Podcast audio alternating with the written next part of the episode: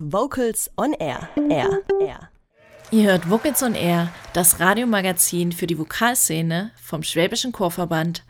Wir haben bereits in der Sendung gehört, auf was es beim Barbershop-Wettbewerb ankommt und wie sich die Ensembles aus ganz Deutschland und der Welt vorbereiten. Doch wie sehen die Coaches die Vorbereitung der Ensembles? Wie sehen sie ihre Rolle in einem fremden Ensemble? Und was unterscheidet das Coaching in einem Barbershop-Ensemble zu einem normalen Chor? Diese Fragen hat Holger Frank Heimsch einem Coach gestellt, der selbst aktive Sängerin ist. Am Telefon begrüße ich eine Sängerin, Chorleiterin und einen Coach, der in ganz Deutschland bei den Barbershop-Ensembles unterwegs ist. Sie heißt Kerstin Greaves und ist mir jetzt live am Telefon zugeschaltet. Liebe Kerstin, wie gerade schon erwähnt, du bist selbst Sängerin, Chorleiterin und auch seit vielen Jahren im Bereich Coaching für Vokalensembles unterwegs. Wie bist du denn zu diesem Job beim Coachen gekommen? Ich bin dazu gekommen über ganz viele Umwege. Es war nie meine Intention, Sängerin zu werden oder ähm, Coach zu werden, aber ich wollte immer lehren. Ich wollte immer das weitergeben, was ich selber erfahren habe und das hatte zu dem Zeitpunkt, als ich darüber nachgedacht habe, Lehrerin zu werden, nicht viel mit Musik zu tun. Das hat sich aber schnell geändert, als ich dann Musikgymnasium besucht habe und dann mein Musikstudium gemacht habe an der Universität in Leipzig und bin dann halt nach Berlin gegangen. An der Humboldt-Universität war ich dort, hatte Gesangsunterricht bei einer wunderbaren Sängerin von der Semperoper in Dresden, denn meine ursprüngliche Ausbildung war klassischer Gesang. Ja, und so ging das immer weiter und ich habe dann irgendwann auch Barbershop kennengelernt. Ähm, das war 1997 in Siegen bei einem Landeschorwettbewerb für die Qualifikation zum Bundeschorwettbewerb. Ja, und so kam das eine zum anderen und Sängerin bin ich eigentlich schon sehr viele Jahre, weil ich das als Voraussetzung brauchte, um zum Musikgymnasium zu gehen. Und da hat sich herausgestellt, dass ich doch ein bisschen singen kann. Und ja, und ich mache das auch total gern. Du hast gesagt, du wolltest gerne Lehrerin werden. Jetzt bist du im Coaching-Bereich unterwegs. Ist ja schon auch irgendwo ein bisschen dasselbe. Man vermittelt dementsprechend etwas seinen Schützlingen. Ja, und Coaching, das ist sozusagen jetzt auch das Thema, über welches ich mit dir sprechen möchte. Man stellt sich ja vieles darunter vor. Aber was genau kann bzw. soll denn ein Coaching enthalten? Wenn man die Begrifflichkeit des Coachings an sich betrachtet, sollte natürlich ein Coach in der Lage sein, einzuschätzen, was die Sängerin der Sänger oder das Ensemble benötigt, um in seiner Entwicklung voranzukommen. Ein Coach, idealerweise hat er vorher schon Soundbeispiele von dem Ensemble oder von der Sängerin, dem Sänger und kann sich darauf vorbereiten und verschiedene Sachen schon erkennen, wohin die Reise gehen soll. Aber wichtig ist einfach, dass man mit dem Ensemble und mit den entsprechenden Personen spricht, um herauszufinden, was die überhaupt möchten.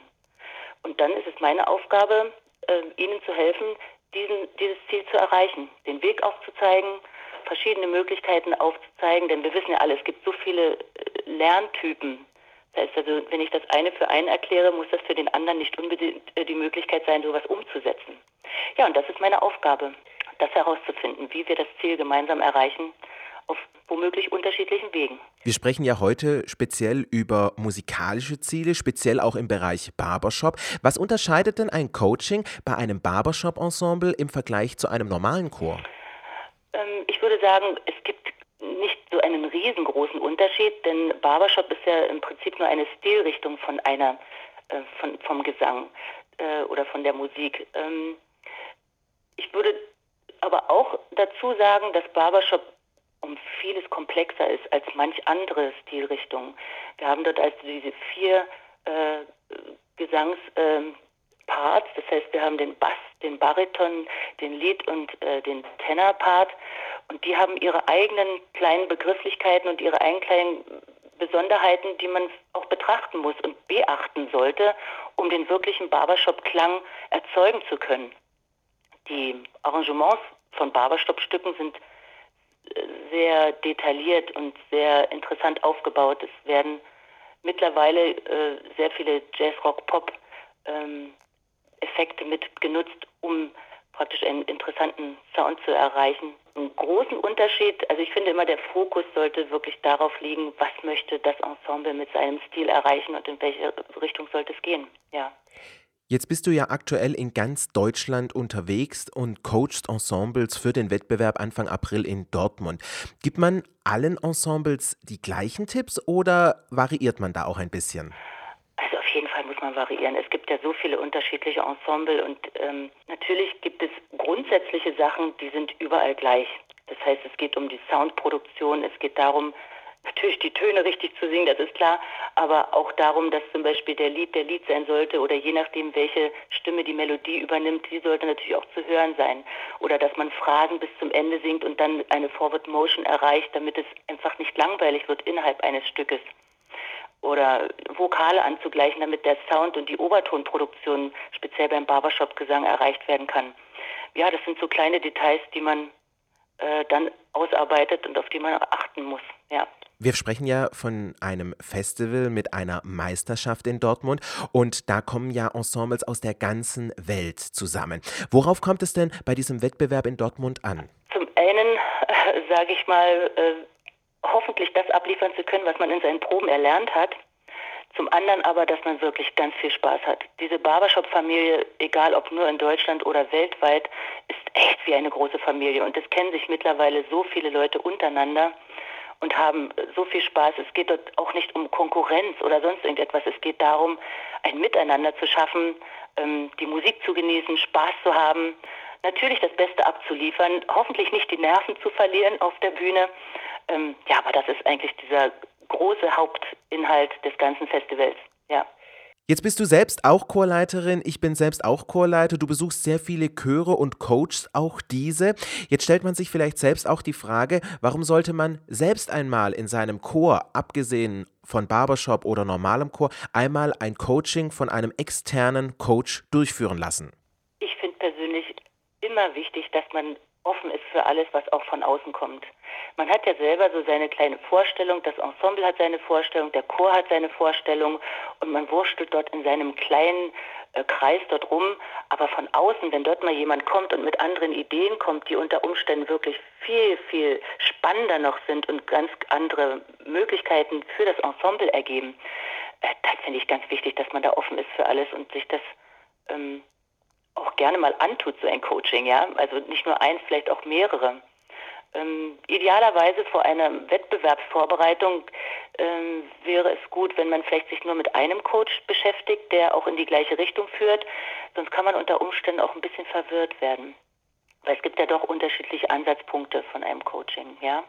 Meine letzte Frage an dich, liebe Kerstin, bevor du natürlich auch mit den anderen Ensembles nach Dortmund reist. Auf was freust du dich persönlich und wie wirst du bei diesem Musikfestival der Barbershop-Szene dabei sein? Also ich persönlich freue mich total, erstmal wieder in meiner Heimatstadt Dortmund zu sein. Ich habe ja dort lange Jahre gewohnt.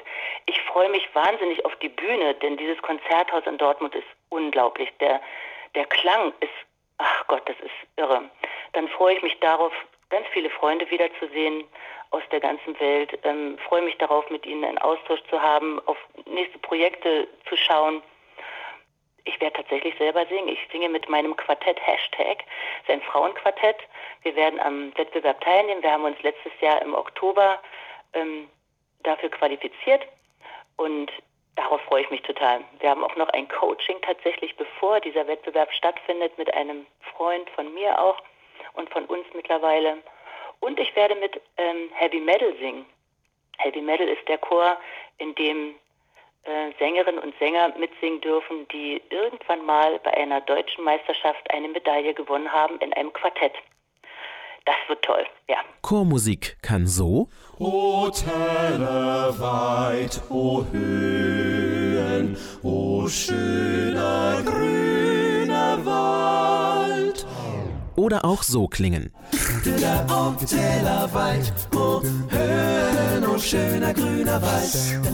Vocals on Air, das Radiomagazin rund um Chöre und Chormusik, präsentiert immer donnerstags um 18 Uhr Spannendes aus der Welt der Vokalmusik. Vocals on Air, das Magazin immer donnerstags um 18 Uhr auf schwabenwelle.de.